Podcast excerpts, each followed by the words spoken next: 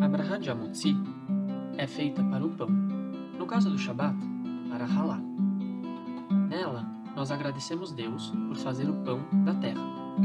E ao mesmo tempo, ao recitar essa Brahá, nós agradecemos e pensamos bastante sobre todo o processo, todos os braços e os esforços de todas as pessoas para o pão chegar até a nossa mesa, porque somos pessoas privilegiadas por termos uma refeição, por termos pão